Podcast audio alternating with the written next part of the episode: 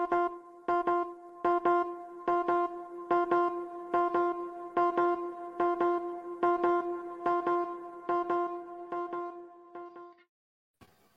Alors bonjour à toutes et à tous, euh, ou plutôt bonsoir, étant donné que voilà, vous allez nous retrouver euh, si vous êtes en direct sur YouTube ou sur Facebook, donc euh, au soir, comme d'habitude, le lundi à 21h.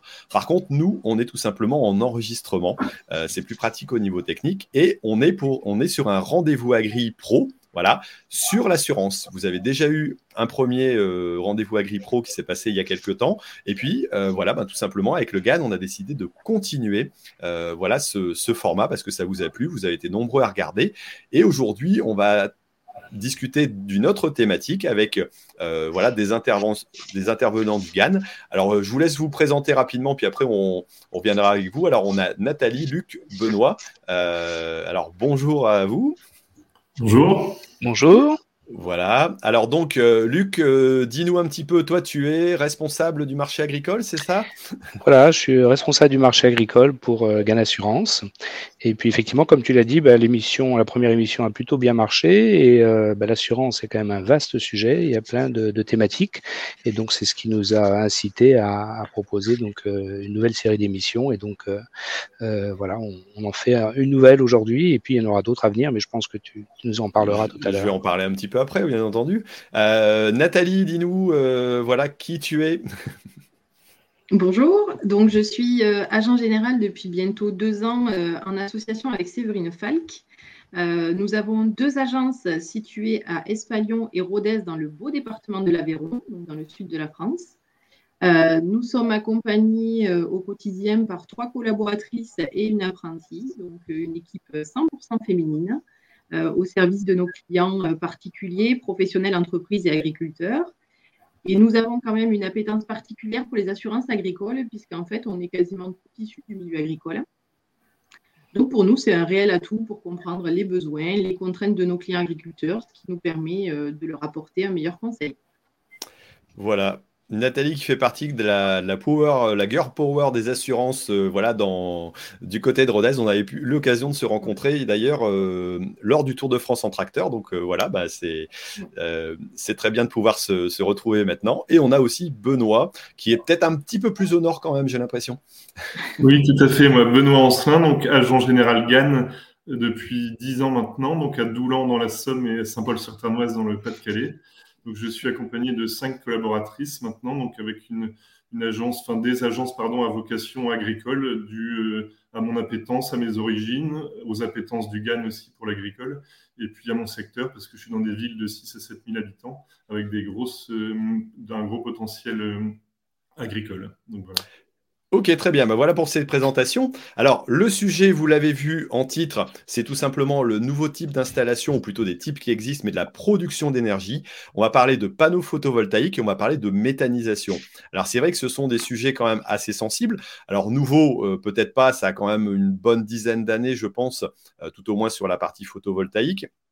Euh, sur la partie méthanisation, on en voit de plus en plus arriver. Alors, je reprends quelques petits chiffres euh, au niveau des évolutions. Hein. On a à peu près 1000, euh, on avait à peu près 1200 installations, voilà, en, injection, donc en méthanisation, non pas en injection, mais au total, avec une croissance qui est quand même assez élevée, donc d'une dizaine de pourcents chaque année. Donc, c'est voilà quelque chose d'important. ça permet entre autres de couvrir 1 500 000 logements voilà, ce gaz qui est produit et qui est euh, utilisé, c'est quand même une partie très importante. Et sur la partie photovoltaïque, c'est pareil, on a encore des croissances élevées, 12,6% en 2021, euh, ce qui représente environ 3% de la consommation électrique française. Donc, ce n'est pas négligeable. Et là-dessus, il y a beaucoup d'agriculteurs qui se sont, euh, j'allais dire, mis dans ces productions, alors sur leurs bâtiments pour les panneaux photovoltaïques, mais aussi forcément en installation de méthanisation, avec des installations de plus ou, grande, plus ou moins grande dimension, mais ça, on va le voir un petit peu euh, dans l'explication. Et donc, euh, voilà, c'est sur ces sujets-là, sur ces sujets qui existent déjà depuis quelques temps, mais qu'on voit encore apparaître, euh, qu'on va essayer de répondre à des questions, voilà, pour, pour voir un petit peu comment ça se passe au niveau assurance, les points de vigilance à avoir, les risques réels qui existent. Parfois, on peut avoir des idées et donc ces risques, on ne les connaît pas forcément. Et donc, avec des personnes qui ont la pratique. Donc, ça, c'est l'intérêt d'avoir des, agents de terrain, voilà, au niveau du GAN, qui vont pouvoir nous expliquer un petit peu des cas concrets et comment ça se passe sur le terrain. Alors, on va commencer par, j'allais dire, le photovoltaïque. Alors, euh, voilà, ça sera plutôt Nathalie, étant donné qu'elle est plus dans le sud, qui nous aidera à répondre, et certainement Luc, euh, voilà, sur, sur les sujets aussi. Euh, voilà, alors, les panneaux photovoltaïques, c'est, j'allais dire, donc c'est une couverture qui se trouve en général sur des toitures de bâtiments. Donc forcément, il y a un lien avec le bâtiment. voilà, quels sont les différents critères auxquels il va falloir faire attention au niveau assurance pour, j'allais dire, bien assurer euh, ces panneaux. Alors Nathalie, je te laisse la main peut-être. Alors, il y a plusieurs critères qui vont rentrer en compte, euh, notamment, euh, vous savez que le photovoltaïque, c'est donc il y a de nombreuses exploitations qui mettent en place ce type d'installation, mais en fait, il faut savoir que c'est un risque autant pour l'exploitant agricole que pour nous assureurs, parce que les pompiers, en cas d'incendie par exemple, les pompiers ne peuvent pas intervenir du fait donc qu'il est un risque euh, important d'arc électrique, pardon, euh, puisqu'on est sur du courant continu. Donc en fait, il va falloir déjà, euh, le premier conseil à donner à notre agriculteur, c'est la distance entre les bâtiments. parce que si les pompiers, en cas d'incendie toujours, le risque le plus grave, donc si les pompiers, donc les pompiers n'interviendront pas sur l'incendie du bâtiment où il y a du photovoltaïque, donc le but, ça sera ensuite de protéger les bâtiments limitrophes. Donc le fait qu'il y ait 10 mètres un minimum de 10 mètres entre les bâtiments, déjà, euh, ça va permettre euh, de limiter euh, la propagation de l'incendie. D'accord, ça c'est un premier terme de sécurité auquel il faut faire attention, c'est les mm. problèmes de distance entre les différents bâtiments. Mm. Oui, tout à fait. Ok. Euh, alors, si on prend par exemple les onduleurs, alors moi je sais que j'ai un cas concret, étant donné que voilà, euh, c'est arrivé nous euh, dans notre dans notre CUMA, on avait bien isolé les onduleurs, on les met bien à part dans soit dans une partie du bâtiment à l'extérieur ou dans un enfin dans une partie fermée. Est-ce que ça c'est des choses que vous demandez aussi au niveau précaution pour limiter le risque? Parce que si les onduleurs euh, bah, se mettent à, prendre feu, hein, ce qui peut arriver, ça reste toujours de l'électricité, euh, ça peut se propager au reste du bâtiment lui-même aussi. Oui, c'est vrai que la préconisation, c'est que les onduleurs, donc soit euh, s'ils sont à l'extérieur, ils soient dans un, soient quand même fermés par un grillage ou autre quand même pour les protéger. Et par contre, s'ils sont dans un local fermé, il faut que le local soit ventilé. Et on préconise même en fait que les, sur les, au niveau des murs, on ait des, des, murs en béton qui, qui résiste euh, coupe-feu en fait, qui résiste à deux heures de d'incendie en fait. D'accord. C'est la préconisation.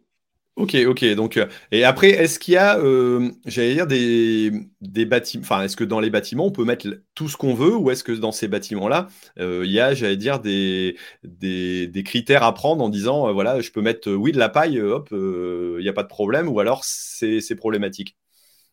Donc là, on rentre sur les mesures de prévention.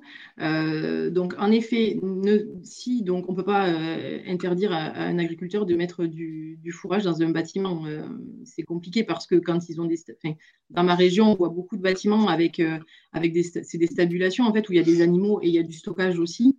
Donc en fait, la préconisation, c'est normalement qu'il y ait un espace entre la toiture et les bottes de foin ou de paille d'un minimum de 1,50 m. Moi, j'ai plus l'habitude de dire 2,50 m parce que euh, voilà, ça permet euh, d'avoir un juste équilibre. Parce que si on dit 1,50 m, souvent, on peut voir que mètre. Donc voilà, il faut quand même laisser un espace suffisant. Euh, ensuite, si, si dans ce bâtiment-là, il y a plus de 20% de stockage, moi, je préconise à mes clients d'avoir une sonde à fourrage connectée, au cas où. Euh, donc ça, c'est par rapport au fourrage. Euh, et ensuite, s'il y a des automoteurs qui sont remisés, donc des tracteurs euh, ou autres, l'idée, c'est qu'ils soient au moins à 5 mètres d'un stock de fourrage de foin ou de paille pour limiter, en cas de court-circuit électrique ou autre, ben, le départ d'un incendie, en fait. Ok, ok, ça c'est des. quelque part, ce sont des, bonnes pratiques qu'on peut avoir, même si on n'a pas de bâtiment photovoltaïque, de mettre un tracteur. Euh, j'imagine que le, côté mm. coupe batterie peut être aussi, euh, intéressant. alors, on en a mm. de plus en plus maintenant quand même sur les, sur les véhicules de, de série. donc, si on doit voilà, mettre un, un tracteur ou un télescopique à côté euh, des fourrages, tant qu'à faire, pouvoir euh, faire le coup de batterie parce qu'on n'est on n'est pas à l'abri de, euh, d'un problème d'étincelle. Alors, si je me trompe pas, sur alors les risques par rapport à d'autres installations, on a peut-être un peu plus de risques sur du panneau photovoltaïque parce que c'est du courant continu. Il me semble que j'avais entendu ça. Alors, est-ce que c'est plus souvent justement au niveau des onduleurs, au niveau des panneaux, euh, au niveau des câbles que les risques peuvent se, présenter? Alors, par bonheur, je n'ai jamais eu de sinistre incendie sur des panneaux photovoltaïques que nous avons en portefeuille. Euh, mais après, dans la région, on a eu quelques sinistres. En effet, c'est souvent dû euh, à l'échauffement du fourrage. Euh, et après, de la défaillance des panneaux purs, j'en ai pas à ma connaissance, mais peut-être que, que Luc ou Benoît ont des exemples euh, oui, oui. Alors, euh, bon, effectivement, c'est quelque chose qu'on a pu euh, qu'on a pu rencontrer, euh, notamment au, démarrage en fait de ces activités donc de, panneaux photovoltaïques. beaucoup de gens se sont mis sur ce marché et parfois des gens plus ou moins sérieux. Et, donc, on a eu ce qu'on appelle l'assurance des sinistres sériels, c'est-à-dire des sinistres réguliers sur un certain nombre de marques de, panneaux. Et, souvent, le problème venait soit du, du panneau, soit tout simplement de la connectique du, panneau, des boîtiers intermédiaires qui relient les panneaux aux onduleurs. Et c'est à ce niveau-là, donc, il y avait des échauffements qui ont été effectivement à l'origine de départ d'incendie. Donc aujourd'hui, ces, ces marques qui euh, ont failli, bah, d'ailleurs pour la plupart ont disparu, mais certaines installations peuvent exister encore. Euh, donc c'est un des, des, premiers points de vigilance alors non pas sur une construction d'un nouvel, d'un nouveau bâtiment, d'une nouvelle installation, euh, mais quand on reprend effectivement une installation existante, la première chose qu'on fait, c'est effectivement euh, bien se renseigner sur le, la, marque, l'année de, de, pose, et quand je dis la marque aussi, les, les modèles, puisqu'en fonction des, des modèles de, de, connecteurs notamment, il y a eu des défaillances qui ont, qui ont été signalées. Et dans ces cas-là, bah, soit on, on, dit malheureusement qu'on ne pourra pas assurer le risque, parce que si s'il y a une quasi-certitude de sinistre, bah, ça devient plus assurable, ou à ce moment-là, on donne le, conseil effectivement euh, à notre client ou à notre prospect euh, voilà, de, se rapprocher d'un nouvel installateur pour faire une révision de l'installation et, voir effectivement s'il n'y a pas des éléments à changer dans son installation. Ça, ça peut être le cas. Alors, si jamais je reprends une exploitation sur laquelle il y a des panneaux photovoltaïques, ce qui nous est arrivé, nous, alors on connaissait l'installateur mmh. étant donné que c'était le même que le nôtre, euh, c'est un point de vigilance aussi à avoir, de dire euh, faire contrôler ou avant de, j'allais dire, de, racheter éventuellement l'installation, de vérifier qu'il n'y ait pas de problématique connue. Euh, et ça, on peut s'adresser par exemple à son assureur pour avoir éventuellement le retour. Alors. Alors, on peut s'adresser à son assureur. Et puis, euh, d'une manière générale, nous, ce qu'on préconise aussi sur les installations de panneaux photovoltaïques, c'est qu'il y ait un contrat d'entretien. Et, du coup, euh, qui dit contrat d'entretien dit euh, ben, société spécialisée. Et, quelque part, la société qui pourra prendre le contrat d'entretien d'une installation existante, ben, elle pourra faire justement ce diagnostic initial pour déceler justement s'il n'y a pas des, problèmes avant de démarrer son, son contrat d'entretien. Donc, le contrat d'entretien, qui est quelque chose d'important, c'est quelque chose qui permet aussi justement en reprise d'une installation existante euh, de, déceler d'éventuels problèmes ou d'identifier des problèmes potentiels euh, si on est sur des marques qui ont, posé des soucis dans le passé. Euh, autre question, est-ce qu'il est imposé lorsqu'on est, euh, euh, j'allais dire qu'on a une installation photovoltaïque, est-ce qu'il est imposé de faire un contrôle électrique tous les ans, un contrôle thermique? Est-ce que c'est voilà une obligation légale ou est-ce que c'est une demande aussi de l'assurance pour pouvoir couvrir? Parce que on sait très bien que des cosses peuvent se, desserrer dans le temps, ça peut chauffer. voilà, quelles sont les règles à ce niveau-là? Alors c'est effectivement une, une demande de, de, des assureurs. Euh, après, tout dépend effectivement de, la taille de, l'exploitation, hein, de l'exploitation de l'installation, pardon. Euh, on adapte aussi les, les, les, demandes en fonction de, la taille, euh, de la puissance de l'installation, mais on demande effectivement une vérification euh, électrique. Hein, euh, c'est ce qu'on appelle dans le jargon des assureurs un, Q18, et on demande aussi, dans certains cas, une vérification par thermographie. Donc c'est avec des caméras infrarouge. Et là, c'est ce qu'on appelle, dans le, encore dans le jargon assureur, un, un, Q19. Et donc, on a des sociétés qui sont spécialisées dans, ce, dans ce domaine, y compris d'ailleurs des sociétés avec lesquelles on a passé des accords de, partenariat. Donc, soit notre client a déjà quelqu'un qui, peut intervenir, soit on peut lui, préconiser un, intervenant sérieux dans ce domaine de la vérification électrique et de la thermographie. Ouais, ça c'est un, un, point très important. Alors c'est vrai que euh, moi j'ai la chance d'avoir un, j'allais dire une personne qui gère très bien euh, notre installation photovoltaïque. Voilà, celle, celle qu'on a au niveau de la CUMA et puis euh, voilà. Alors qu'avant on était parfois sur des des intervenants qui n'étaient pas toujours, voilà, ça a été à un moment donné l'Eldorado et on n'avait pas toujours des gens très sérieux. Et ça, je pense que c'est un point, euh, à mon avis, qui doit être hyper important, que vous, sur lequel vous appuyez pour, euh, éviter justement tout risque. Parce que même une installation qui n'a pas eu de problème jusqu'à maintenant, qui a une dizaine d'années, peut en avoir tout simplement par évolution euh, et par usure. Ben, comme tu le dis, effectivement, euh, notamment au début, euh, ça a été l'Eldorado et tout le monde s'est un peu précipité sur ce marché. Euh, et puis alors, c'était à la fois une couverture d'un toit et d'électricité. Donc, il y a des couvreurs qui se sont mis à poser ça alors qu'ils n'étaient pas électriciens. Il y a des électriciens qui se sont mis à poser ça alors qu'ils n'étaient pas couvreurs. et on a eu effectivement pas mal de soucis, de, de, défauts d'installation de, qui n'étaient pas forcément inhérents à, à, aux matériaux, au matériel utilisé, mais qui étaient euh, euh, liées à des mauvaises, euh, des mauvaises pratiques des, des, installateurs. Donc ça, c'est ça s'est beaucoup arrangé. Hein. Je pense qu'aujourd'hui, les intervenants qui sont sur le marché sont, se sont professionnalisés. Et puis, ce qui a beaucoup arrangé les choses aussi, c'est que auparavant, on était beaucoup sur des installations, ce qu'on appelle en, intégration. Donc, en fait, les panneaux faisaient office de couverture, de, toiture, alors que maintenant, on est beaucoup plus sur de la surimposition, c'est-à-dire qu'il y a une toiture et par-dessus, on pose les panneaux. Et donc, euh, bah, chacun son métier. Le couvreur, il fait une toiture euh, étanche et euh, l'électricien, il fait, il pose une installation qui est, qui est, qui est conforme et, et, qui pose pas de, qui pose pas de, de, de, de soucis. Voilà. Donc, okay, le marché, c'est quand même pas mal assaini. Ouais, on a, ce côté-là. Alors, euh, par contre, à l'époque, moi, je sais, au moment de l'installation, on avait interdiction d'avoir de la surimposition, donc il fallait que ce soit une couverture euh, euh, complète. Nathalie, est-ce que, par exemple, il existe d'autres problèmes que des problèmes électriques? Par exemple, avec les, enfin, nous, on a eu des tempêtes il n'y a pas longtemps. Est-ce que parfois ça s'envole? Est-ce que parfois il y a des problèmes de fuite? Est-ce que vous rencontrez ce genre de soucis au niveau des installations qui sont présentes dans votre portefeuille? Non, pas euh, donc pas de temps. Enfin, j'ai pas eu de sinistre dû à la tempête hein, parce que je pense que c'est des, des, installations qui, quand elles sont bien, bien posées, sont solides. Euh, par contre, la grêle non plus. J'ai pas, j'ai pas d'exemple à te donner par rapport à ça. Mmh. Euh, le seul exemple qu'on a eu, c'est un panneau qui a, euh, qui a explosé en fait. Euh, la vitre du panneau, le vitrage du, du panneau a explosé. Donc, mais c'est plutôt dû à une défaillance du panneau lui-même et et ça rejoint ce que disait Luc par rapport à peut-être une marque d'un panneau qui n'était pas de, forcément euh, de bonne qualité. D'accord. Mais après, en tempête et en grêle, non, euh, j'ai pas d'exemple précis à te donner.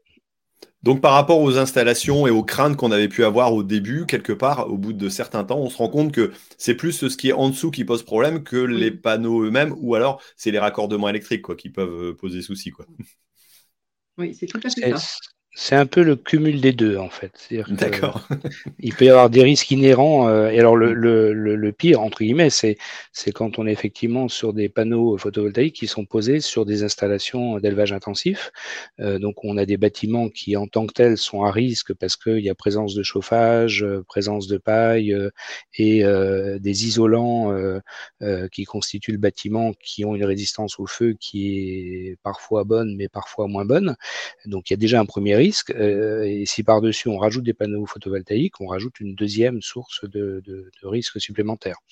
Euh, donc dans ces cas-là, on est d'autant plus exigeant, je dirais, en termes de, mesures de prévention pour euh, pouvoir assurer ce type de ce type d'installation. Ok, alors on a parlé un peu d'installations qui existaient.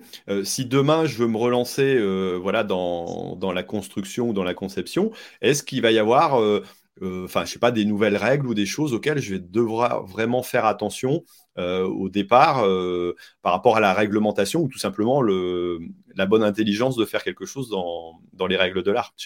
Voilà, Nathalie, dis-moi un petit peu, est-ce qu'il y a vraiment des points dont on a peut-être évoqué déjà les sujets, hein, mais, mais qu'il faut peut-être rappeler en disant si vous faites une installation, il faut absolument faire ça. Alors aujourd'hui, en effet, il y encore, on voit encore beaucoup de projets photovoltaïques, donc soit des projets euh, où les, agriculteurs investissent eux-mêmes directement, donc font leurs projets photovoltaïques sur leurs bâtiments, ou alors euh, c'est des investisseurs en fait qui construisent des, bâtiments qui laissent à disposition des agriculteurs pendant 20 ans ou 30 ans. Euh, donc aujourd'hui, moi, lorsque je rencontre un client qui nous dit qu'il a ce projet, les premiers conseils, donc on revient sur la distanciation des bâtiments. Euh, ensuite, on va évoquer ensemble le bail amphithéotique. On va peut-être y venir par la suite. Euh, c'est la rédaction des baux, c'est un moment très très important parce qu'en fait, euh, il peut y avoir des clauses dans ces baux qui, qui, bah, sont contraignants pour l'agriculteur, qui sont contraignants pour les assureurs. Donc, la rédaction du bail est très très importante. donc là, il faut qu'on soit présent, nous, avec notre client. Euh, il faut aussi aborder tout ce qui va être euh, perte d'exploitation, c'est-à-dire qu'en cas de sinistre, en fait, on a la prise en charge euh, des mensualités de prêt du, si l'agriculteur a fait un financement photovoltaïque.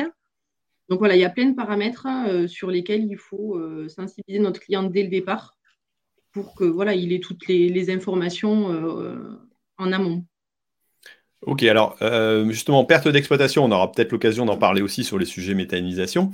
Euh, mais euh, qu'est-ce que vous conseillez, vous, en termes de, durée, de voilà, parce que bah, une installation, si jamais elle s'arrête de produire pour un problème d'onduleur, le temps de se faire fournir, de se faire réparer, j'imagine qu'on a au moins au moins six mois, voire peut-être un an. Est-ce que vous conseillez d'être sur ces durées-là, plus, moins? Alors concernant la durée, euh, moi je pense qu'il faut être prudent parce que euh, selon la conjoncture, on ne connaît pas les délais en fait de, réparation des installations. Donc euh, il faut partir, pour moi, il faut partir au minimum sur 12 mois, voire 18 mois. D'accord. Alors ça peut être aussi si le bâtiment brûle en entier, le temps de le remettre en état. Oui. 12 mois, ça paraît même forcément assez court. Quoi. Ouais. Mm. Ça me paraît court. C'est pour ça qu'on part plus sur 18 mois. Ok, ok, donc ça c'est. Surtout qu'à cela, pardon, on, peut ajouter des délais administratifs de permis de construire mm. de, et d'approvisionnement de panneaux qui ne sont pas toujours disponibles. Donc c'est vrai que 12 euh, mois sur l'incendie, c'est court, c'est 18, euh, mm. voire quelquefois même 24 mois selon la taille des bâtiments. D'accord. D'accord, ouais, c'est vrai que euh, si on a forcément un, permis de construire à lancer, alors là, forcément, on part sur des, des longues durées. C'est assez, compliqué. Euh, je le souhaite à personne, en tout cas. Mais euh, voilà. Alors, est-ce qu'il y a d'autres éléments encore à, remettre en avant par rapport à ces risques-là sur une nouvelle installation à mettre en place? S'il y a un élément qu'on n'a pas évoqué euh, quand on parle d'un projet pour euh, mettre en place euh, des panneaux photovoltaïques sur un bâtiment existant, nous, ce qu'on demande, c'est qu'il y ait une étude de structure, c'est-à-dire que effectivement, on s'assure que bah, le bâtiment qui, existait déjà va être en capacité de porter le, poids supplémentaire mmh. représenté par les panneaux et qu'il sera toujours aussi aux, normes par rapport à la, à la, tempête notamment. voilà, donc on, demande effectivement dans ces cas-là, nous, une étude. Enfin, il y a des, aussi des, intervenants spécialisés, hein, des cabinets qui, font ça, euh, pour s'assurer que le bâtiment est bien euh, capable de supporter le, poids supplémentaire qui va y être, euh, qui va y être ajouté. Parce qu'au début, on avait là aussi des, des intervenants qui disaient à leurs clients non mais euh, t'inquiète pas euh, c'est pas très lourd des panneaux euh, ton bâtiment il est costaud ça va bien aller quoi. Mais on a vu aussi quelques bâtiments qui avaient des, des, des soucis effectivement et qui alors c'est on n'a jamais vu de panneaux qui faisaient que le bâtiment se, allait se allait se, se, se plier en deux. Mais mais par contre c'est un, un, facteur de risque notamment en cas de en cas de tempête sur une moindre solidité du, du bâtiment.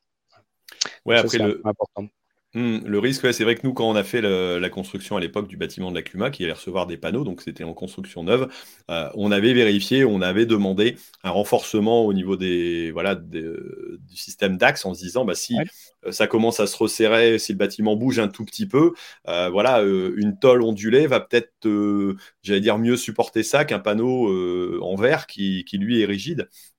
donc c'est vrai que ça, c'est un élément, je pense qu'il faut, qu'il faut vérifier de, façon importante. Euh, voilà, d'autres éléments.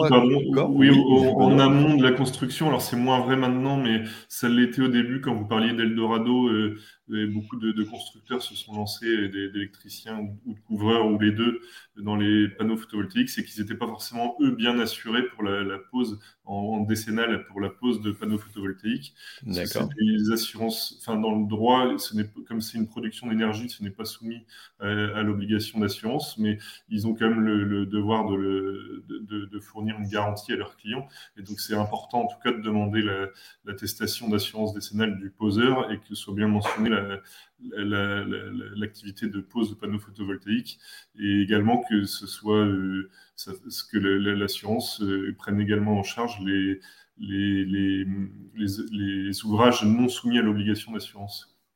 D'accord. Donc oui, ça, ça, y faire fort attention. Alors j'imagine que euh, le conseil général qu'on peut apporter, c'est le jour où vous voulez reprendre une, installation, la créer, la monter, contacter votre assureur, euh, voilà, qui pourra vous donner les bons conseils, les bons intervenants pour pouvoir vérifier euh, les différents ensembles, euh, voilà, parce que bah, on pense pas forcément à tout lorsqu'on construit, lorsqu'on installe, et puis, puis sur la surveillance derrière, j'imagine que le premier réflexe ce sera de dire, bah oui, pensez à votre assureur, euh, qui est un élément important, pas seulement le constructeur, qui sera un élément important pour vous pour enseigner sur, euh, sur les meilleures pratiques à, avoir. Quoi. Vous me confirmez là-dessus, on peut vous contacter si jamais. bon, euh, petite question, allez, j'allais dire par rapport à une installation photovoltaïque. Euh, voilà, je me rends compte que mon installation est en train de commencer à brûler. Qu'est-ce que je fais? Je cours vers les onduleurs, je prends l'extincteur et puis je vais les asperger. Euh, je me sauve le plus loin possible, j'appelle les pompiers. Qu'est-ce que je dois faire? Alors, je pense que dans l'ordre, effectivement, il faut appeler les, pompiers. Euh, si le départ de feu est au niveau du, local onduleur, euh, ben, effectivement, il faut euh, essayer de l'arrêter avec un extincteur. Donc ça, on l'a pas évoqué, mais il faut mmh. effectivement avoir des extincteurs dans le local onduleur et puis bien sûr un extincteur adapté à des feux électriques. Hein. donc ça, c'est la première intervention à, avoir. après, ben, je dirais tout dépend effectivement de la, configuration. Euh, si je prends l'exemple notamment des élevages intensifs, euh, des bâtiments d'élevage de, de, poulets, par exemple, nous, la, préconisation qu'on fait quand il y a un départ d'incendie à nos, à nos, clients, c'est surtout n'y allez pas. Parce que ce sont des bâtiments qui brûlent à une telle rapidité que, euh, voilà, une fois que c'est parti, c'est extrêmement dangereux d'essayer de rentrer à l'intérieur pour essayer d'éteindre soi-même avec un extincteur. Quand c'est dans le local technique, encore, on peut essayer. Euh, voilà, donc là, c'est, je dirais, un remarque un peu de, bon sens général, mais c'est euh, voilà, l'incendie, c'est vraiment quelque chose d'extrêmement grave. C'est, un métier quelque part, la lutte contre l'incendie. On ne peut pas s'improviser pompier. donc, ce qui est important avant tout, c'est qu'il n'y ait pas de, de perte humaine. Et je dis ça parce qu'on en a eu hein, chez, des, chez des clients. Hein. donc, voilà, n'essayez pas de faire le, travail des, pompiers. Hein. Au-delà de vraiment le départ de feu que vous pouvez maîtriser avec un, avec un extincteur. Ouais, sécuriser les personnes qui sont éventuellement autour, en dessous du bâtiment. Euh, voilà, vérifier ça. Éventuellement, si vous avez le matériel adéquat. Par contre, à vérifier les extincteurs. Euh, voilà, c'est certainement pas de l'eau pulvérisée. Je sais pas, c'est de la, poudre ou, euh, ou, ou des, en tout cas, un extincteur adapté. Ça, lorsqu'on fait, je pense que c'est pareil. La vérification des extincteurs annuels lorsqu'on a des installations de ce type-là, euh, à mon avis, elle n'est elle est pas à négliger du tout. Euh, et puis, euh, bah, prévenir, bien entendu, les, les pompiers. Et après, bah, on, se met sur le côté et puis on, hmm. on, laisse, entre guillemets.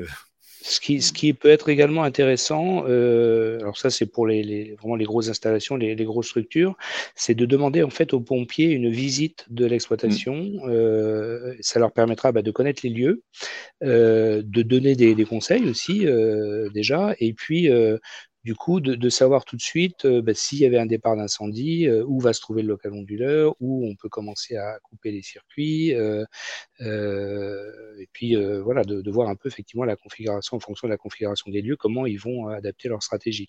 Donc ces, visites préalables des pompiers peuvent être demandées, et je pense que c'est extrêmement intéressant en termes de prévention. Ok, d'accord. Bah, très bien pour, euh, pour ce conseil. C'est vrai que après tout, les, pompiers euh, peuvent venir passer. Pourquoi pas même faire euh, une matinée d'exercice près de chez vous pour, pour s'entraîner. Nous, on a des pompiers locaux. voilà, aller vérifier où sont les, les bouches, où sont éventuellement les, les, nappes où ils peuvent aller, aller pomper. Et puis, le jour où ils arriveront sur le terrain, ils gagneront certainement un temps très précieux de réflexion si euh, s'ils sont sur le point là-dessus. Alors, avant de passer à la, méthanisation, est-ce que vous avez encore euh, quelque chose à, annoncer ou à dire sur ce sujet du photovoltaïque? Pense qu'on a déjà bah, fait un beau petit tour. Oui, après, ce qu'on peut dire, mais euh, voilà, enfin, je pense que le contexte euh, autour de l'énergie, j'irais, euh, en ce moment, avec ce qui se passe en Ukraine, bah, il y a plein de choses qui sont en train d'être repensées sur l'autonomie énergétique. donc, ça, voilà, on, sent bien que, que ça soit d'ailleurs pour la, partie production de gaz avec la méthanisation ou sur le développement des énergies renouvelables, dont les, panneaux photovoltaïques, on, on, sent bien qu'on est dans une tendance lourde et on on en aura de, plus en plus. Euh, on n'est pas, contrairement aux bâtiments industriels hein, et commerciaux, où il y a maintenant pour tous nouveaux bâtiments une obligation en fait euh, d'autonomie euh, énergétique de ces bâtiments. Il y a une obligation du coup de mettre des panneaux, photovoltaïques dessus. Les bâtiments agricoles, c'est pas le cas, il n'y a pas d'obligation de le faire, mais on a quand même aujourd'hui beaucoup de projets qui, incluent effectivement cette partie énergie. Alors, avant de passer à la méthanisation, si jamais moi j'ai des petites installations sur ma toiture de maison, comment ça se passe au niveau assurance? C'est couvert, euh, il faut le déclarer, j'imagine, à son, assurance. C'est couvert par euh, mon assurance euh, agricole. en général, comment ça, ça se passe à ce niveau-là? Alors, en fait, on a, nous, la particularité sur notre contrat euh, donc euh, Ganagri, hein, pour couvrir les exploitations agricoles, d'inclure à la fois la partie professionnelle et la partie privée. Donc, euh, on peut, si c'est le choix effectivement de, l'exploitant, couvrir son habitation. et à partir de ce moment-là, que les panneaux soient sur l'habitation ou sur l'exploitation agricole. Euh, donc, ils seront couverts. Alors, il y a une déclaration effectivement à faire sur la, superficie de ces panneaux, euh, mais donc, ils seront bien intégrés. Euh, ils pourront bien être couverts, même s'ils sont sur la partie habitation, effectivement. Ok, très bien, très bien. Alors là, on va faire intervenir un peu plus Benoît peut-être sur le, sujet de la méthanisation. Alors voilà, je l'ai dit en introduction tout à l'heure, il y a de plus en plus d'installations. on voit ce développement-là. Il y a encore beaucoup de projets euh, voilà, qui sont en train de sortir de terre ou qui vont sortir. Alors, on va pas parler des problèmes d'acceptabilité ou de, soucis, mais je voudrais tout de suite rentrer, euh, j'allais dire, dans le sujet en se disant, euh, c'est la crainte souvent des, personnes extérieures, peut-être des agriculteurs aussi, qui vont se dire, tiens, je vais faire une installation de méthanisation. Est-ce que c'est une cocotte minute, un truc qui risque d'exploser et de nous péter à la figure, j'allais dire facilement? Est-ce que c'est vraiment le plus gros risque qui existe au niveau d'une installation de méthanisation? Alors Benoît, je ne sais pas si tu peux me, dire.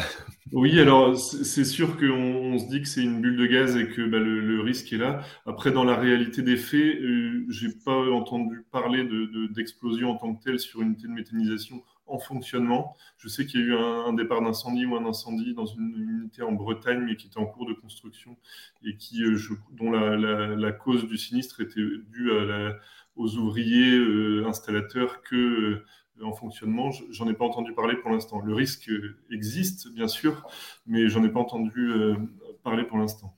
Donc c'est pas la plus grosse problématique, on peut éluder ça. Euh, on a plus de, de 1000 euh, voilà, plus de 1000 installations en cours. A priori, on a regardé ensemble, on n'a pas réussi à trouver, j'allais dire d'installations qui avaient explosé sauf celle voilà qui a eu un problème et dû à j'allais dire une intervention humaine qui a été malheureuse lors de lors de la mise en place. Donc voilà, ce problème-là en réalité, il n'est pas c'est pas le plus gros souci, quoi, j'imagine. Non, parce qu'il y, a en fait des systèmes de sécurité. Donc, euh, en cas de surpression du, digesteur, il y a d'abord une torchère qui permet d'évacuer et de brûler le gaz. Et si cette torchère venait à, dysfonctionner, il y, a, une soupape qui enverrait le, gaz. Euh, dans, en l'air, enfin dans en l'air, et, qui fait qu'a priori il y, a, un triple système de sécurité qui fait que l'explosion en tant que telle paraît peu probable. Alors Benoît, tu es, euh, j'allais dire, tu es de main coin, comme on dit. Euh, voilà, tu n'es pas très loin. Euh, il y a des installations, il y a peut-être moins d'installations photovoltaïques voilà, que, que dans le sud, même s'il y en a, mais il y a beaucoup de méthanisation. quelles sont un petit peu les typologies d'installations qui, qui, qui, se trouvent ici dans le secteur, voire un peu ailleurs, hein, mais pour nous donner un petit peu ce que toi, tu as en, en termes de portefeuille? Alors, clairement, la typologie se, se, ressemble dans mon portefeuille. moi, j'ai un portefeuille agricole de, un peu plus de 150 exploitations. Donc, euh, par la force des choses, on a accompagné nos clients agriculteurs euh, dans le, développement de ces, unités de méthanisation. Alors, le profil type, c'est une association pour regrouper en fonction des profils, si c'est des profils éleveurs avec des effluents d'élevage ou des, céréaliers purs, le profil c'est 2 à 8 ou 9 associés. donc pour construire une unité de méthanisation qui regroupe à peu près 1000 hectares et qui ont des puissances de 150 à 400 normomètres cubes pour la, partie euh, injection de gaz, parce qu'il y a deux sortes de, il, y a, deux vocations pour les unités de méthanisation. Il y a les, unités qui ont été créées à la base pour produire de l'énergie, donc simplement on brûle le gaz, euh, on alimente un moteur qui, euh, donc avec le gaz qui produit l'électricité avec un générateur et dont le, la, chaleur est récupérée pour un autre usage, souvent des, des poulaillers industriels ou alors euh, euh, des. des... J'ai vu des.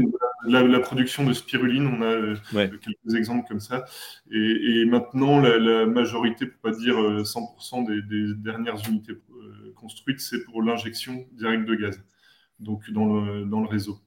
Ouais, parce qu'on avait un, un, problème de valorisation quelque part. Si on voulait valoriser bien, euh, j'allais dire, le côté euh, électrique en termes de prix, il fallait forcément utiliser la chaleur. Donc ça, c'était des, règles, j'allais dire, de, fonctionnement. Alors que lorsqu'on fait de l'injection, donc dans le réseau de gaz classique, hein, on arrive dans, dans, du réseau de gaz de ville, alors qui est ce qui est très compliqué aussi parce que ça demande des normes hyper, euh, j'allais dire, hyper, euh, hyper suivies parce qu'on ne fait pas rentrer du gaz comme on veut, euh, j'allais dire, dans les, dans les installations classiques. mais ce côté-là est plus rentable a priori au niveau fonctionnement. Je pense que c'est pour ça qu'on a une grosse évolution et une grosse direction sur l'injection plutôt que la cogénération. Oui, clairement, si on n'avait pas une valorisation intéressante de la chaleur, il n'y a, y a, pas d'intérêt financier sur la, la, cogénération. Hmm. Et donc, le, le, alors moi, j'ai pas, euh, nous, on est plutôt dans des régions de grande culture, même s'il y a quand même euh, une propension d'élevage. moi, j'ai pas de, de, dans mon portefeuille, j'assure une dizaine d'unités de méthanisation, je pense. J'ai pas de, de petite unité liée à une exploitation qui va valoriser ces, effluents d'élevage. Moi, c'est que des associations dont, dont, dont, je disais le profil de 2 à 10 euh, 8, enfin 8-9, je crois, les, plus grandes. Et donc là, on sort en termes d'assurance du, contrat agricole et de, de, l'assurance agricole, mais on passe direct dans le, la multirisque industrielle parce qu'il y a des investissements de 5 à 6 millions d'euros. Et là, on n'est plus du tout dans l'assurance dans agricole. D'accord, donc c'est des termes un petit peu différents. Euh, on n'est plus sur une, sur une assurance d'exploitation classique, c'est une assurance bien spécifique euh, qui, qui, est plus en rapport avec, euh, avec le côté industriel. Alors, quels sont les... Justement, on a dit que ça n'explosait pas, mais il doit y avoir quand même des soucis. Quels sont les, les plus gros problèmes que vous rencontrez, vous, au niveau des installations de méthanisation? Alors, les, les, les, sinistres possibles, euh, dans, dans les, sinistres, il y a tout d'abord la, la, RC, qui est liée notamment à l'atteinte à l'environnement, donc avec des pollutions. En fait, on, a souvent des exploitations, enfin des, unités de méthanisation, pardon, qui sont euh, enregistrées à l'ICPE dû au, tonnage journalier de, de, déchets. Et donc, euh, il y a des précautions à prendre en termes de RC atteinte à l'environnement, parce que nous, même GAN, on, prend, on se réassure euh, sur euh, vu, les, capitaux engagés. Donc, on, est obligé de, de, prendre des traités de réassurance pour ça. Donc, ça, c'est un un premier risque dont j'ai pour l'instant jamais eu de, sinistre, mais je sais qu'il euh, y a eu une, on va toujours parler de la Bretagne dans les problèmes, il y a eu une de méthanisation en Bretagne qui a, eu, qui a pollué une rivière. Je sais que bah, tous les, les, mouvements écologistes ont été assez virulents pour faire payer euh, cher le, le préjudice subi. Et donc ça, c'est un premier risque. Après, sur la partie euh, cogénération, euh, le risque principal, c'est les, les bris de machine, notamment sur les moteurs. Parce que les moteurs qui tournent 24 heures sur 24, euh, il y a des pannes euh, régulières. Et, et le, plus gros montant de, de sinistres dans ces cas-là, c'est pas forcément la panne en tant que telle, mais c'est la perte d'exploitation. Parce qu'on a des chiffres d'affaires qui vont jusqu'à 3 ou 4 000 euros jour. Et donc, a arrêté 15 jours, je vous laisse calculer le, le préjudice, mais qui est assez important.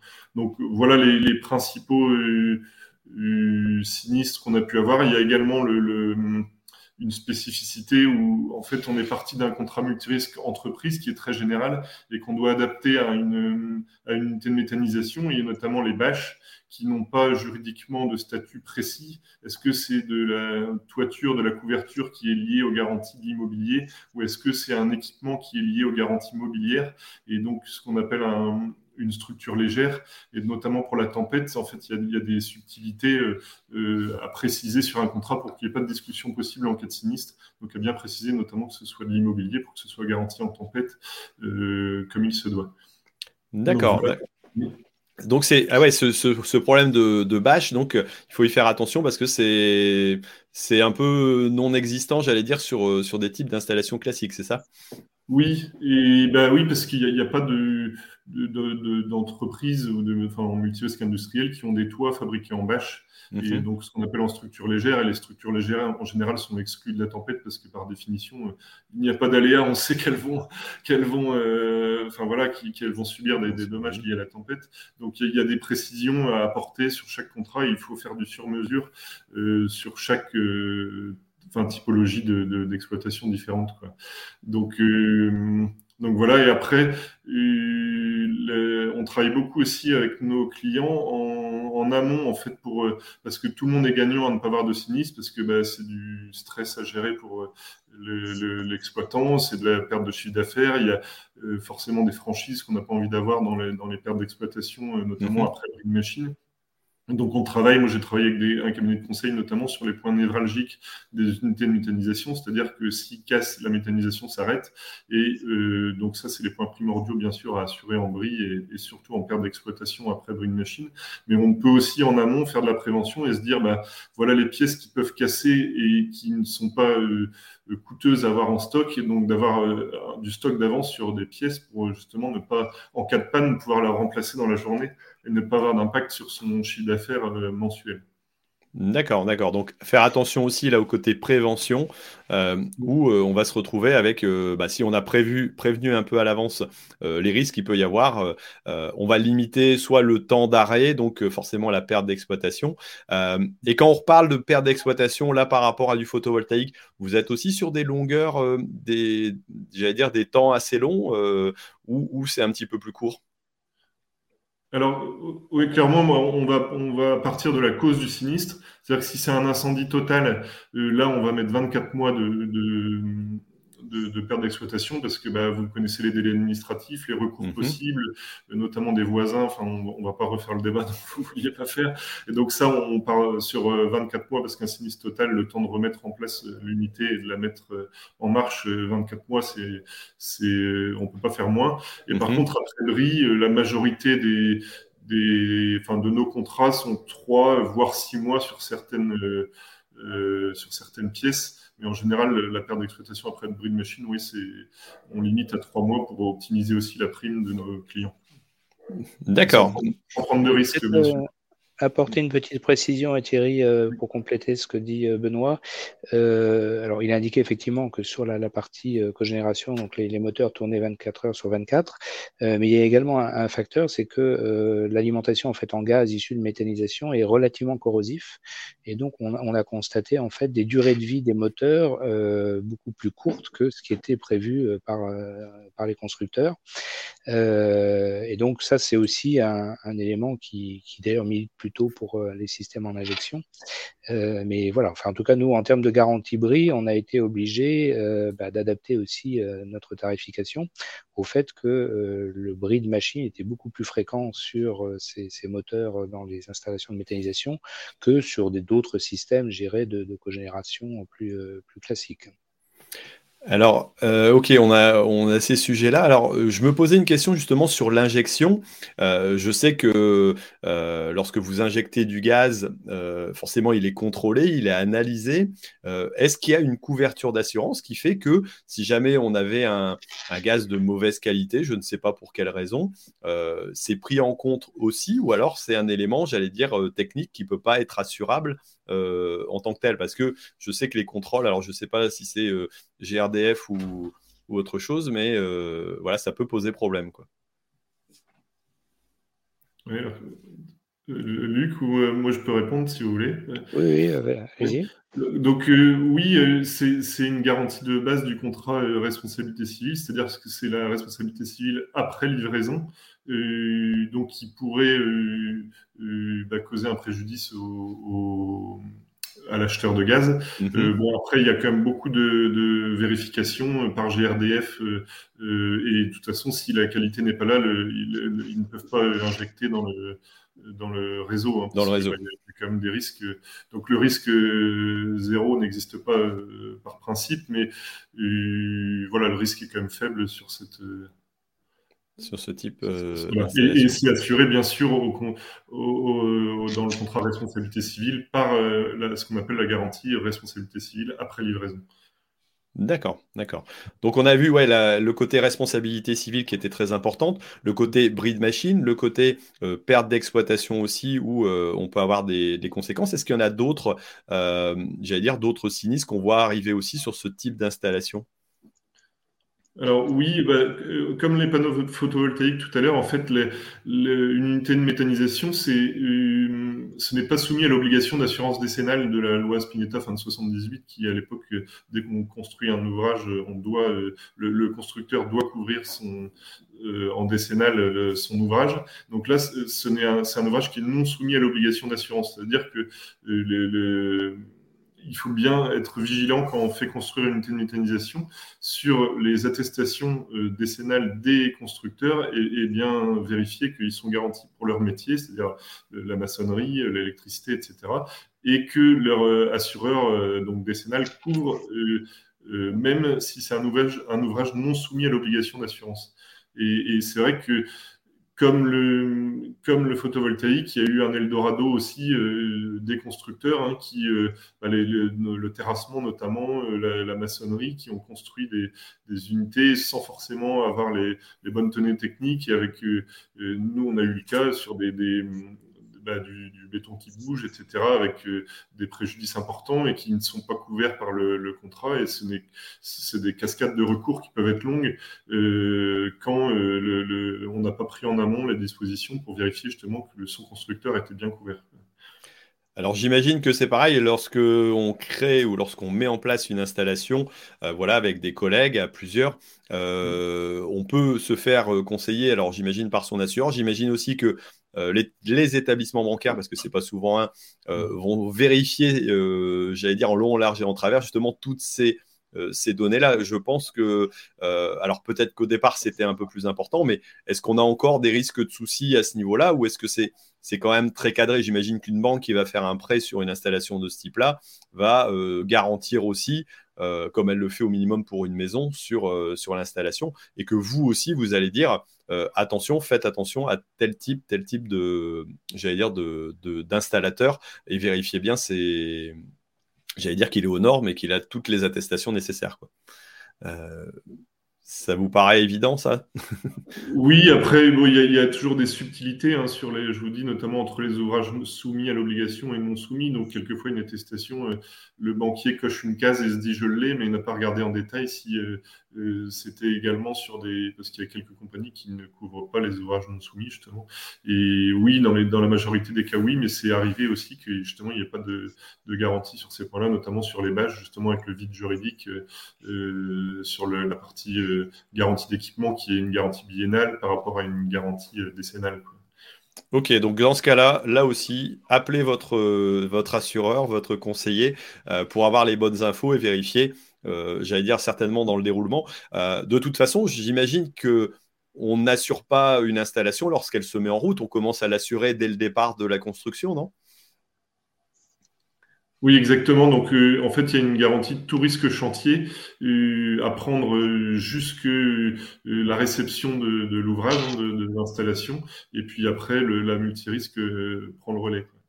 Donc, la tout risque chantier bah, comprend un volet dommage, un volet perte de recettes anticipée si jamais du fait d'un sinistre l'installation enfin, prend six mois, un an de retard, et ben, on paiera les, pertes de recettes anticipées liées à ce retard. Euh, et puis après, bah, dès que le... Alors souvent, les réceptions se font en, décalé parce qu'il n'y a, pas qu'un euh, intervenant et il n'y a pas qu'une réception de travaux. Et euh, du coup, on anticipe en général la multirisque industrielle pour euh, que ce soit bien couvert dès que les premières réceptions sont faites. Parce que le, le, le constructeur en est propriétaire jusqu'à la livraison.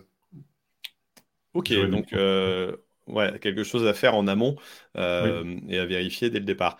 Euh, Luc, euh, des compléments d'information sur, sur ça au niveau, j'allais dire, national, globalement, c'est pareil, c'est, c'est un sujet qui devient de plus en plus, de plus, en plus important quelque part.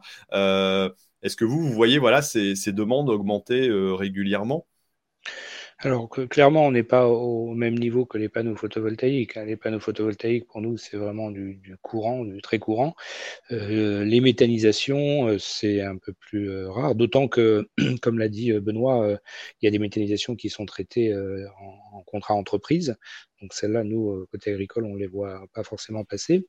Euh, mais voilà, mais on sent effectivement que ça se, développe. Euh, Peut-être moins qu'on pensait à une certaine époque. Je, me souviens quand j'allais euh, au SPAS ou dans d'autres salons, on voyait beaucoup d'installateurs qui euh, proposaient leurs services pour des, des méthanisations euh, en proportion du nombre effectif d'installations qui se, faisaient. Euh, mais je pense que c'était un peu le démarrage. Mais enfin voilà, je, le contexte euh, fait que euh, c'est forcément amené à se, à se, à se développer. Okay. Si on parlait du prix du gaz euh, actuel, c'est clair que ça, ça, peut inciter aussi à, à développer ce type d'installation. Du bah, prix du gaz et de, et de l'engrais aussi. Ça va avec, ça va avec. Oui. parce que forcément, ça va apporter quelque chose en plus. Alors, je ne sais pas si on peut ajouter euh, euh, quelque chose au sujet de la, méthanisation ou des deux sujets euh, en question. Alors, on a parlé, bien entendu, de la, perte d'exploitation hein, qui est importante à, vérifier. C'est commun aux deux. Est-ce que est-ce que, Benoît, tu as eu beaucoup de sinistres, j'allais dire, à gérer par rapport aux installations que tu as dans ton portefeuille? Oui, j'en ai, j'en ai forcément beaucoup parce que bah, j'ai une dizaine, une dizaine d'unités en portefeuille. J'ai eu majoritairement des sinistres sur du Brin Machine après, euh, euh, sur des moteurs en cogénération. J'ai eu aussi des, des sur de l'injection, hein, des cases de pompe euh, où, où les, les, les, pièces n'étaient pas dispo et on a dû déclencher des, des pertes d'exploitation. je réfléchis. Voilà, c'était majoritairement du bris et surtout les plus gros montants sont en perte d'exploitation euh, après bris. Après, j'ai eu aussi des, tempêtes sur des, des, bâches, mais qui étaient liées à des défauts de, construction. Donc, on a eu un, recours sur le, fabricant parce qu'il n'avait pas pris les bonnes normes de, de vent sur, euh, enfin, par rapport au lieu d'implantation. Et voilà, dans les principaux. Mais c'est surtout du bris et de la perte d'exploitation. D'accord, donc on voit que ce pas les mêmes soucis. Hein. C'est vrai que sur du photovoltaïque, on a l'avantage de ne pas avoir trop de bris de machine. C'est plutôt les risques, euh, les risques incendies voilà, qui, euh, qui peuvent se présenter. Euh, encore quelque chose à dire sur ces deux sujets-là? Pas spécialement. Je pense qu'on a fait un beau, un, beau petit tour des, des, risques, que ce soit euh, des risques qui existent lorsqu'on a une installation, lorsqu'on la reprend ou lorsqu'on la met en place. Donc, je pense que c'était euh, c'était intéressant. Alors, on va parler des sujets qu'on va évoquer dans les prochains euh, numéros. Moi, je voudrais poser une petite question quand même à Luc qui va peut-être pouvoir m'aider à, à, répondre. On parle beaucoup d'assurance récolte. Voilà. Alors, à quoi on en est au niveau législatif? Quand est-ce que ça va être appliqué? Est-ce que cet été je vais pouvoir euh, avoir cette nouvelle assurance récolte pour euh, ma culture? Ou alors est-ce que je risque d'attendre encore un petit peu? Bon, cet été, ça risque d'être un, peu tôt quand même. Alors, juste, euh, bon, il faut dire qu'on partait, il y avait un, vrai besoin de, revoir le, système de couverture donc des, risques climatiques sur récolte. alors, on, a eu un certain nombre d'événements extrêmes comme le, gel sur, sur, la, sur la vigne l'année dernière, mais on, a surtout, on avait surtout aussi une situation dans laquelle bah, vous avez des agriculteurs qui faisaient le choix de s'assurer, et ceux qui ne faisaient pas le choix de s'assurer n'étaient plus couverts par le Fonds des calamités agricoles. Euh, ce qui était un vrai, un vrai souci. Donc maintenant, la, la, la, loi donc a été votée on a une loi cadre qui, est, euh, qui va vraiment, je pense, dans le, dans le bon sens, qui permet justement une articulation entre un système assurantiel géré par des compagnies d'assurance euh, et un système aussi de, de, solidarité nationale, je dirais, pour les agriculteurs qui ne, ne, seront pas assurés, qui ne souhaiteraient pas s'assurer et qui bénéficieront quand même d'une couverture de, sécurité, notamment lors d'événements extrêmes. Euh, donc ça, c'est le, le cadre un peu, un peu général. Après, il y a énormément de choses à à, définir. Ça va se faire euh, dans, le cadre d'ordonnances. Euh, et donc, euh, l'ensemble des assureurs, leur fédération, donc, qui s'appelle France Assureurs, travaille en ce moment avec les organisations agricoles, avec les différents ministères concernés, ministère des Finances, ministère de l'Agriculture, pour rentrer dans le détail de, ces ordonnances qui vont permettre de définir concrètement comment ce nouveau système va, va fonctionner, quels seront les seuils d'intervention, quels seront les niveaux de euh, quels seront les montants des subventions, puisqu'on restera sur un dispositif qui sera heureusement euh, euh, subventionné de manière importante, notamment avec des subventions en provenance des, fonds européens. voilà, donc on est vraiment en plein dans les travaux là en ce moment. les compagnies d'assurance sont vraiment mobilisées là-dessus avec les pouvoirs publics pour, ben, je dirais, avoir des choses qui puissent être opérationnelles. donc cet été, non, là justement, cet été, ça va être le moment où on y verra un peu plus clair. Euh, mais euh, la question qui reste pour moi en tout cas encore posée, c'est est-ce qu'on pourra effectivement, avec ce nouveau système, couvrir les récoltes 2023, ce qui supposerait d'être prêt en 2022. Hein. si on parle récolte 2023, mm. ben, il faudrait être prêt en théorie, notamment pour le, colza et euh, les céréales d'hiver, il faudrait être prêt à la rentrée au mois de septembre. est-ce qu'on le sera? Je ne je, je, je, peux, pas, je peux pas dire. Il y a notamment aussi des sujets, nous, de développement informatique dans les compagnies d'assurance pour être capable de gérer ces, ces nouveaux mm. contrats. Euh, donc, soit récolte 2023, soit euh, au plus tard euh, récolte 2024, et euh, avec peut-être aussi des dispositifs, on va dire, intermédiaires en 2023. voilà, ça fait partie des sujets qui sont actuellement en cours de en cours d'étude. Mais en tout cas, ça, ça avance, ça va vraiment dans le, dans le bon sens. Et enfin, ma conviction, en tout cas personnelle, c'est que quel que soit, il y a toujours une dimension politique dans ces sujets, mais quel que soit le résultat des élections présidentielles, je pense que on, ira vers la mise en place de ce nouveau système de, d'assurance récolte qui sera, qui permettra vraiment de, remplir, enfin de couvrir l'ensemble des besoins, soit de gens qui veulent s'assurer, soit de gens qui ne veulent pas s'assurer, mais qui ne seront pas sans rien. Il y aura quand même un dispositif de, solidarité nationale euh, qui leur sera proposé. Voilà. Ok, donc merci pour ces, renseignements. C'est vrai que c'est important, hein. c'est un sujet euh, qui mérite vraiment d'être euh, d'être traité. Alors on aura peut-être l'occasion, nous, d'en reparler un peu plus tard quand on en saura un petit peu plus euh, justement là-dessus, mais en tout cas, ça ne sera pas tout de suite. voilà, et je pense que c'est important. C'est vrai que ce sujet-là, qui est traité un peu différemment dans des pays étrangers, chez nous, a priori, n'était pas forcément au top, parce que c'est vrai que si on pouvait s'assurer, bah, voilà, si on prenait le risque de ne pas s'assurer, bah, on risquait voilà, forcément très gros. Là, on aura peut-être un équilibre un, petit peu plus grand là-dessus et euh, euh, peut-être aussi un accompagnement qui sera euh, un peu plus serré. Donc je pense que c'est vrai que si ça pose encore des, questions, certes maintenant, en tout cas, comme tu le dis, on, avance, on avance vers le mieux. Alors, avant de demander à nos agents et puis euh, à Luc aussi, ben, comment on va pouvoir faire éventuellement si on veut se renseigner sur les assurances, euh, voilà, et, euh, voir un petit peu comment le gagne fonctionne, je vais tout simplement signaler que voilà, la prochaine émission qu'on va faire ensemble, ce sera sur l'assurance des personnes. Alors, c'est pas l'assurance euh, euh, qu'on met forcément en avant d'habitude, mais c'est quand même une assurance très importante. Je pense qu'il y a un réel sujet à traiter. Et donc ça, on en parlera le mardi 18 avril. Alors pourquoi le mardi? Bah, C'est tout simplement parce que c'est après le lundi de Pâques. Euh, et donc ce sera là aussi une émission enregistrée. Donc si vous avez des questions, n'hésitez pas à me les envoyer sur les problèmes d'assurance de personnes. Euh, mais en tout cas, on essaiera de traiter là aussi le sujet le plus largement possible dans un autre rendez-vous AgriPro, toujours avec le GAN.